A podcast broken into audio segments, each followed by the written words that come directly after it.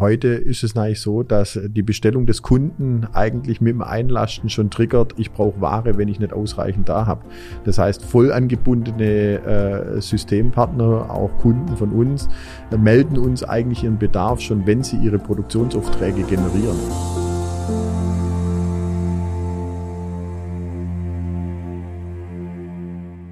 Herzlich willkommen zu einer neuen Folge Industrie 4.0, der Expertentalk für den Mittelstand.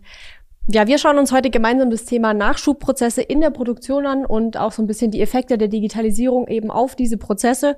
Und mein Gesprächspartner und wie ich finde Kanban-Kenner äh, ist heute Marcel Singer. Er ist CFO der Fritz Stiefel GmbH. Schön, dass du heute da bist, Marcel. Schön, dass ich da sein darf. Ja, prima. Ich freue mich auf unser Gespräch heute.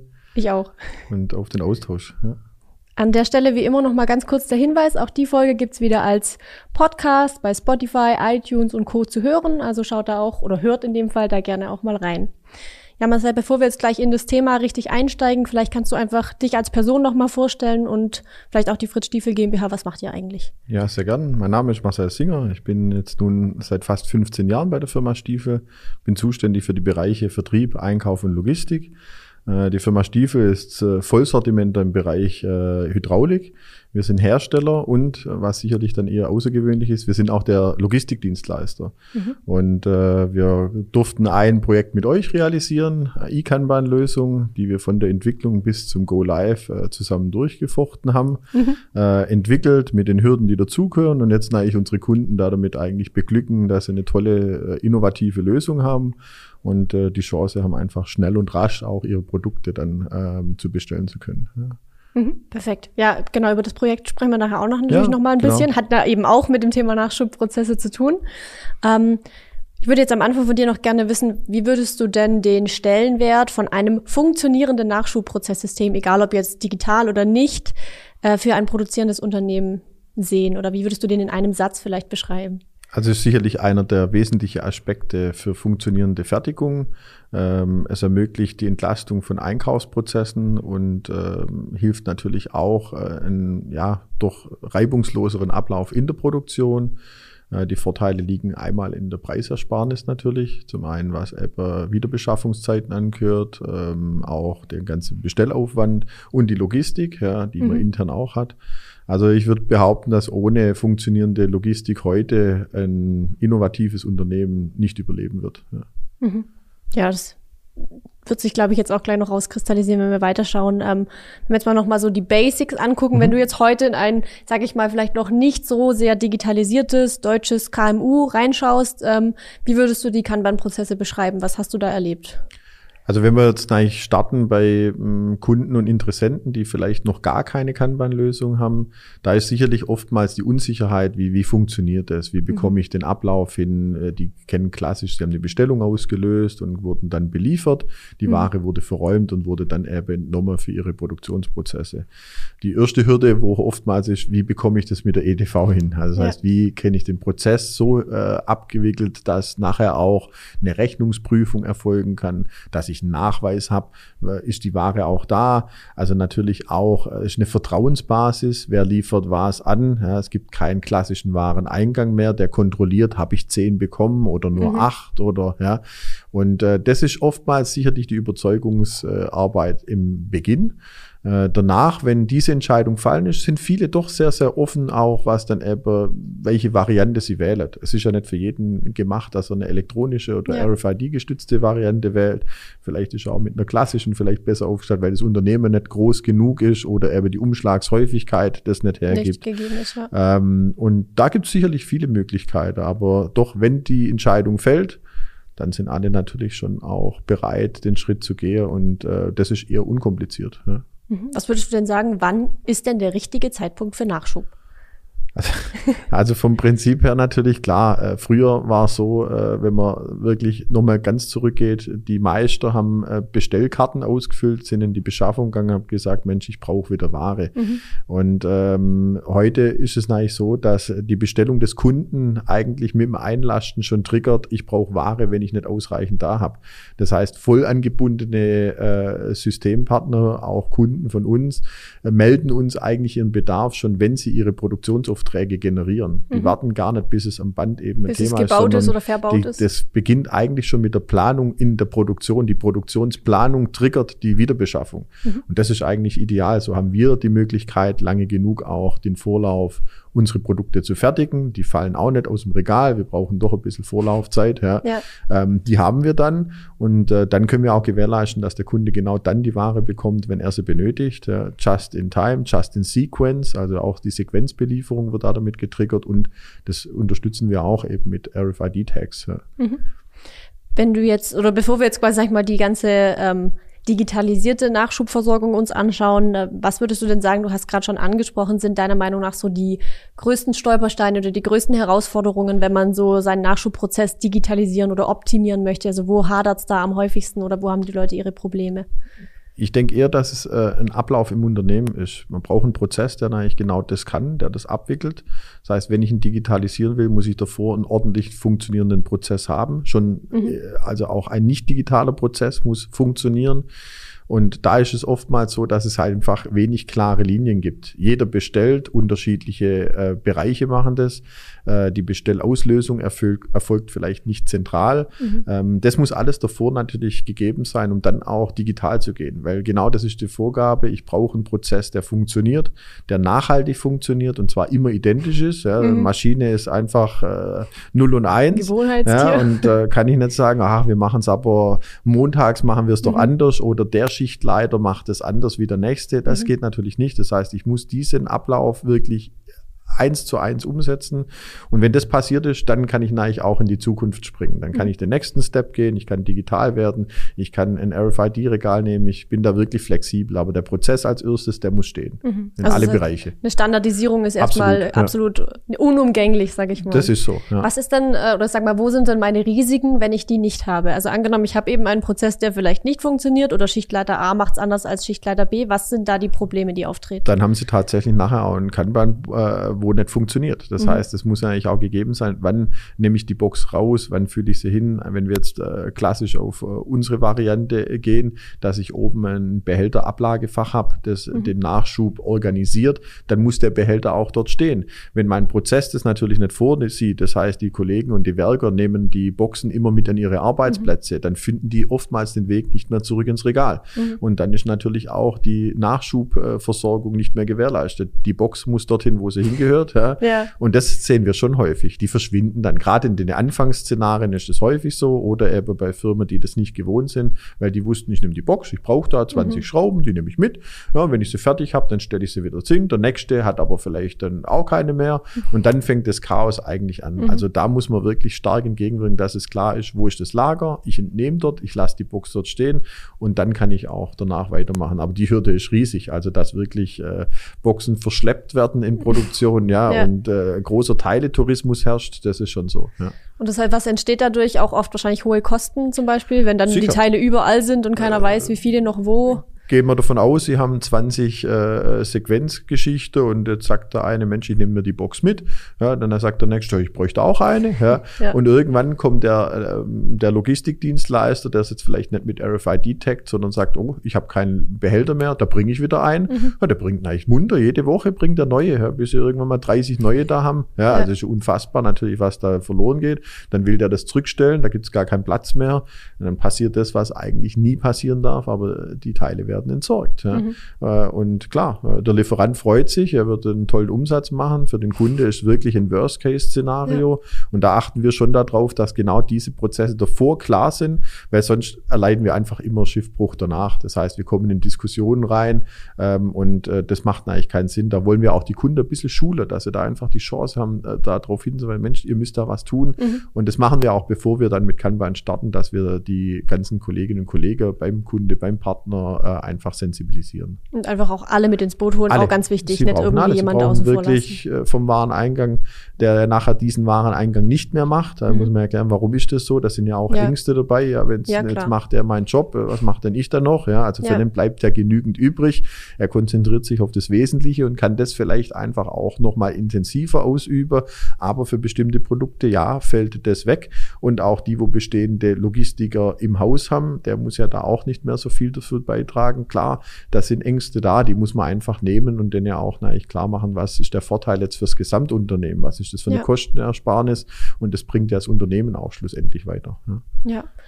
Wenn wir uns jetzt überlegen, ein Unternehmen hat sich jetzt äh, dazu entschieden, den Prozess zu digitalisieren, ja. der funktioniert im besten Fall natürlich auch schon. Ähm, mit welcher IT-Infrastruktur muss denn so eine Firma rechnen? Also was sage ich mal, sind so die Mindestanforderungen? Was muss ich haben?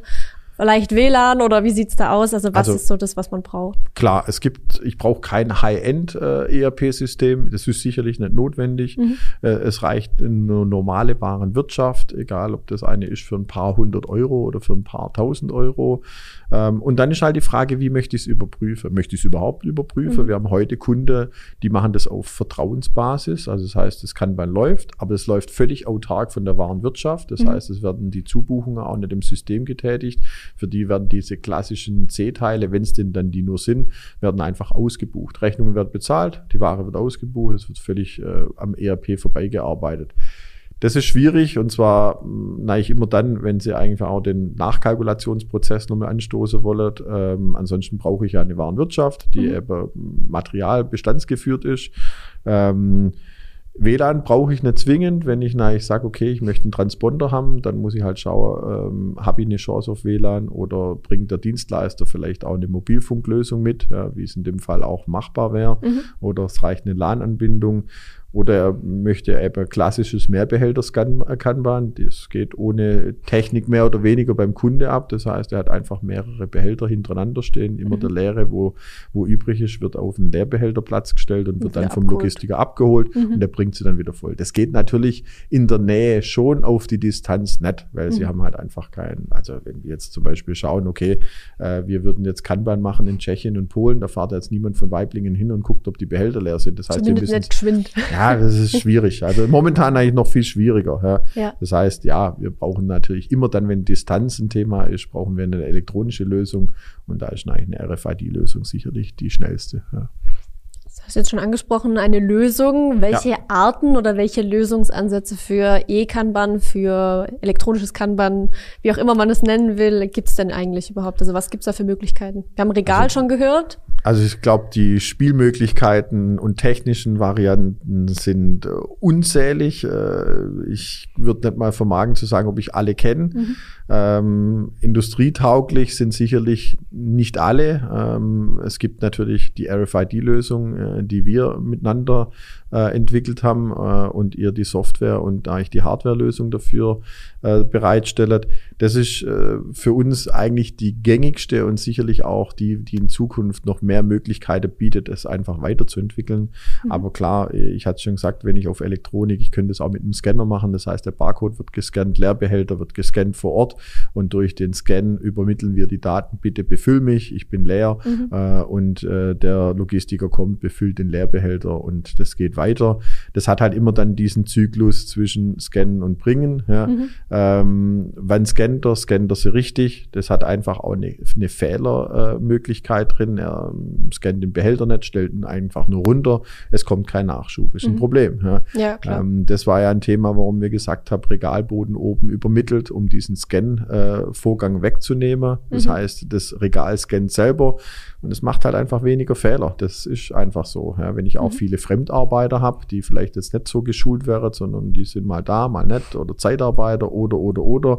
Und ich habe es eigentlich farblich gekennzeichnet, dann wird jeder verstehen, ah, das ist der Leerbehälter, da stelle ich es hin. Der muss jetzt nicht mehr scannen, der muss nicht mehr was gucken, das passt einfach. Und klar, es gibt natürlich von Regale über Boxen, über äh, große äh, Gates, wo man es durch wirklich alles. Mhm. Und da muss man ja auch sagen, ihr bietet ja auch so ziemlich alles an. Also äh, wenn da Bedarf ist, gibt's ja da sämtliche Spielmöglichkeiten. Ja. ja. Ja, bei so einem Gate ist ja eigentlich nur dann sinnvoll, wenn man auch wirklich eine Pulkerfassung oder sowas machen ja. will. Aber gerade so das Regal, ja. der Briefkasten, die sind, glaube ich, relativ gängig. Das ist so. Also Briefkasten ist ein Thema, ähm, aber auch da natürlich fehlerbehaftet. Der das Label geht weg vom, von der Box. Ich habe nachher nichts mehr zum Einwerfen. Ich muss es nachher wieder anbringen. Also ähm, da merkt man auch, dass doch immer mehr die, die Variante RFID mhm. äh, zum, zum Tragen kommt. Ja.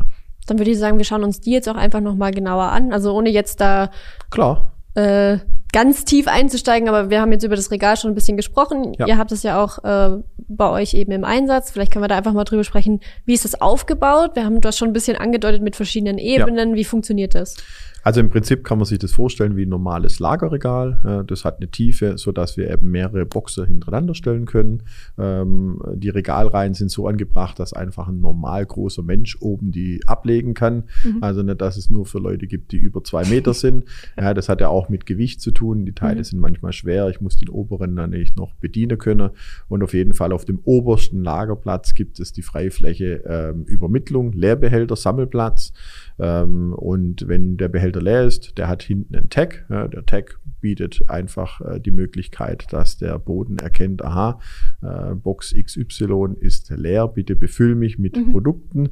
Und dann ist eben hinterlegt, welche Art des Produktes, die Anzahl und äh, die Übermittlung findet statt, sobald eben auf dieser Übertragungsfläche am oberen Regalbogen die Box für gewisse Zeit äh, verweilt.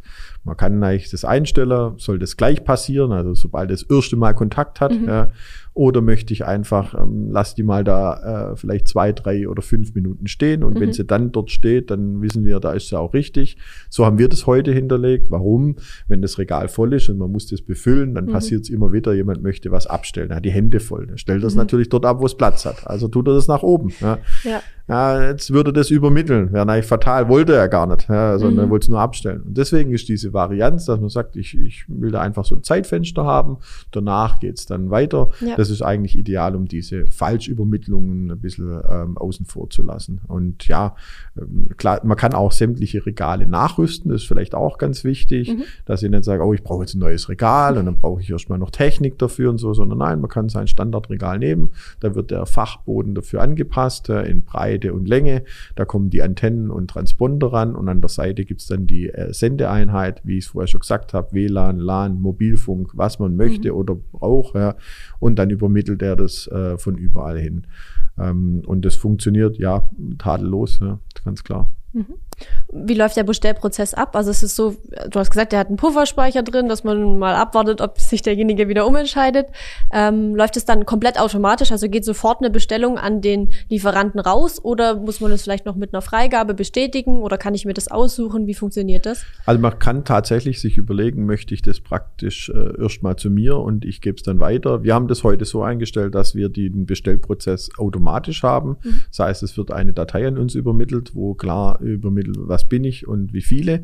Und bitte äh, an Kunde XY, also wir kriegen in dem Datensatz eben mitgeschickt, welches Regal sendet uns das, mhm. äh, wo müssen wir hinbefüllen? Ja. ähm, und dann läuft es automatisch in die EDV, das heißt unser Kommissioniervorgang startet, wir kommissionieren die Ware für den Kunde in die jeweilige Box, wir drucken dann wieder ein separates Label, verheiraten die, dass man weiß, nächste Mal, wenn die Box wieder auf eine RFID-Fläche kommt, mhm. ah, überträgt uns wieder die gleichen Daten.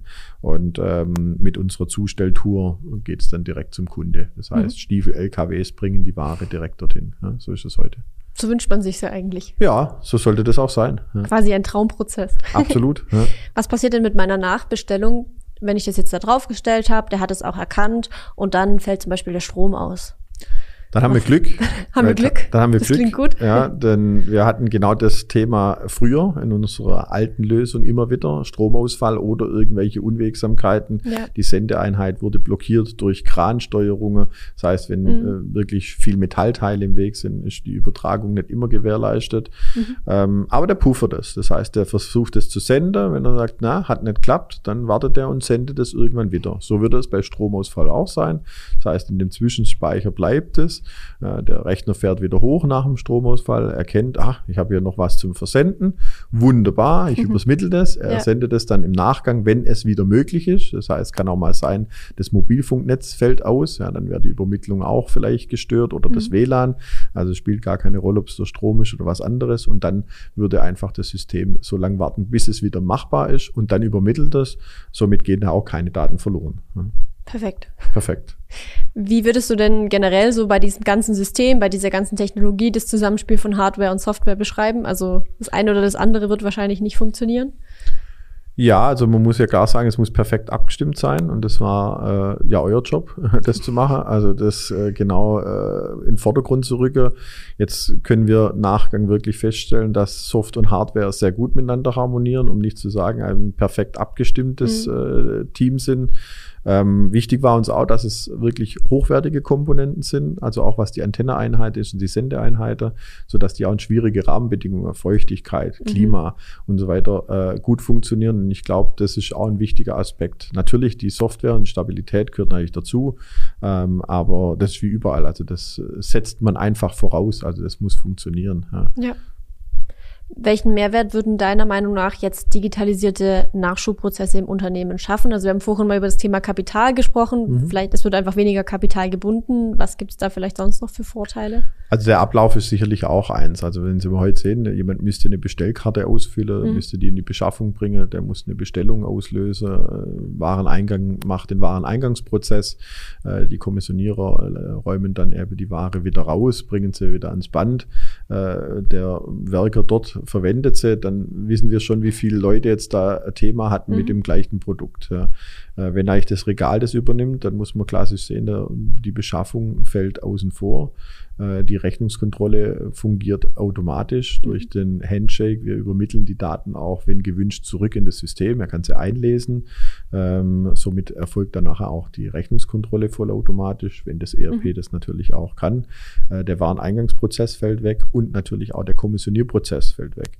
Und klar, somit muss man ganz deutlich sagen, ich habe einmal eine Fehlerquote, die eigentlich äh, vermietet wird, oder mhm. viele Fehlerquote, die vermietet wird, falsche Preise erfasst bei der Bestellung, sie müssen eine Gutschrift machen und so weiter. Und äh, das Zweite ist natürlich auch völlig klar, ähm, ich bin halt schneller am Ziel. Mhm. Also, äh, wenn ich jetzt viel Geschäft habe und kriege das vielleicht gar nicht abgefespert, Logistiker kommt halt an dem fixierten Tag, bringt die Ware, äh, viel oder wenig ist, spielt da keine Rolle. Mhm. So ist es bei uns auch.